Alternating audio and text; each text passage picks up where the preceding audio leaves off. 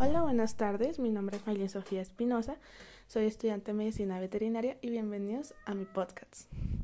En este primer podcast eh, voy a entrevistar a Mario Alejandro Espinosa, que es un retirado ya de la Fuerza Aérea Colombiana.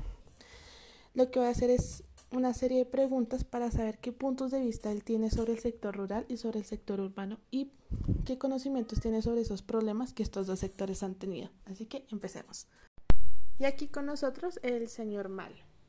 Buenas tardes para todos, es un placer estar en tu blog, Maylin. Bueno, señor Mario, como una introducción me gustaría saber si usted tiene algún conocimiento sobre esas problemáticas que se han ido generando en el sector rural. Eh, sí, estuve durante el servicio público eh, 30 años. con la Fuerza Aérea pude recorrer y vivir en varios sitios del país. Uno de ellos, eh, la base de Tres Esquinas, en el Caquetá. E interactuar en muchísimos programas de desarrollo social eh, apalancados en las iniciativas del Gobierno Nacional. Muy bien, señor Mario. Ahora me gustaría saber si usted conoce la relación que existe entre el sector urbano y el sector rural. Sí, claro, cualquier modelo económico de la nación pasa entre la interacción de los sectores urbanos y rural, entendiendo que Colombia es esencialmente un país urbano, el 71% de la población nacional se encuentra en las ciudades y el 30% de la población se encuentra en lo que se conoce como el sector rural. Sin embargo, las líneas de esos sectores, las fronteras, son cada vez más difusas porque el mismo concepto de globalización hace que eh, estas barreras en entender qué es netamente rural y qué es netamente urbano, pues eh, no sean tan, tan visibles. Eh, ahí podemos hablar, digamos, de eh, espacios geoeconómicos que tienen interacción de actividades de corte urbano y actividades de corte rural, tal como Bogotá, que tiene los espacios de Sumapaz, de los cerros orientales, de las sabanas al norte, en donde coinciden, eh, se integran y generan sinergias en la cual interactúan comúnmente estos dos espacios. Como muchos ya sabemos, en el sector rural pues se vive cierta, cierto porcentaje de pobreza. ¿Usted por qué cree que en el sector rural, siendo uno de los sectores importantes, pues, pues por ahí se produce la gran parte de, los alimentos para la subsistencia de nosotros, ¿por qué cree que se da esa pobreza en ese sector? Mm, bueno, eh, realmente tiene que ver también con la definición de pobreza.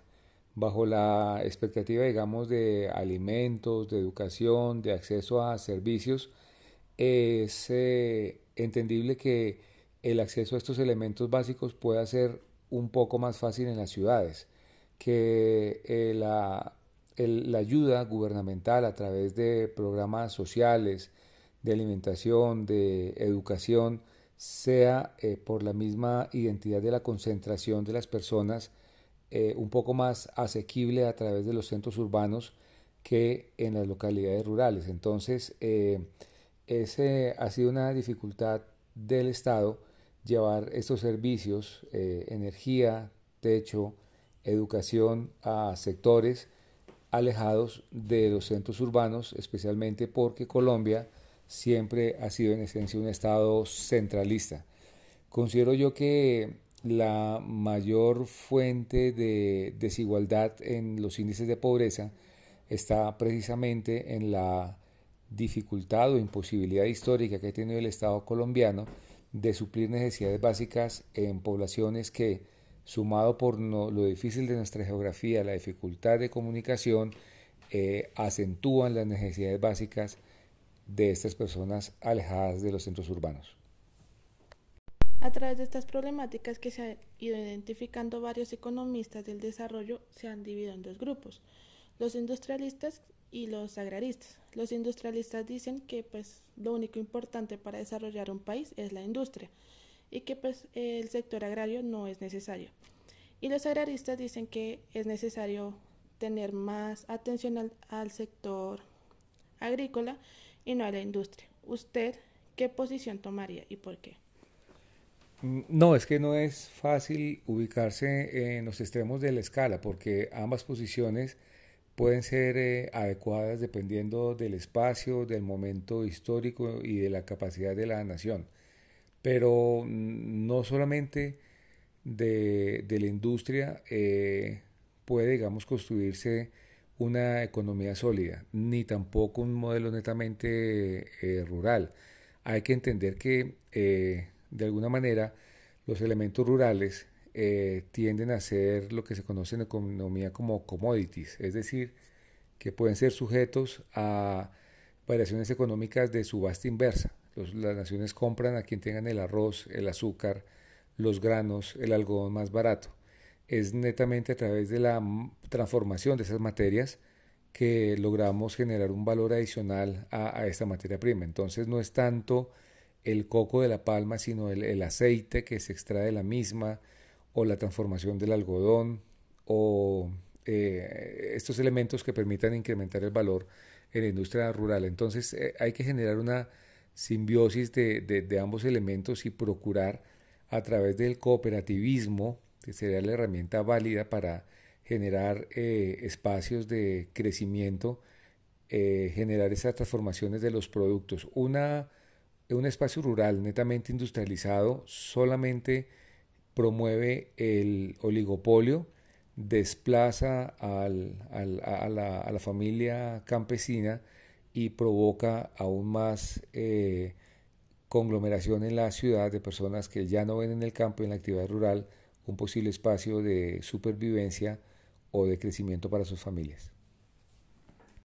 Muchas gracias, señor Mario, por todas sus respuestas. ¿Le gustaría agregar algo más?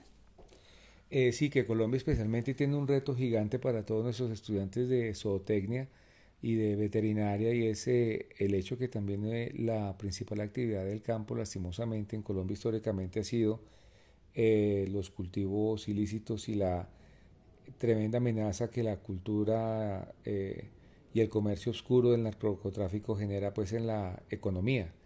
Es muy difícil promover una actividad agropecuaria sana cuando eh, la economía ilegal tiene unas raíces tan amplias en el agro colombiano a través de la eh, siembra ilegal de cultivos ilícitos y la deforestación también de nuestros eh, bosques y selvas para la práctica de la ganadería extensiva. Entonces, hay que instar a todos nuestros estudiantes a que construyan industria desde un punto de perspectiva legal, que piense en el crecimiento social y lo que se puede lograr a través del cooperativismo bien implementado. Muchas gracias por tu espacio y felicitaciones por tu blog.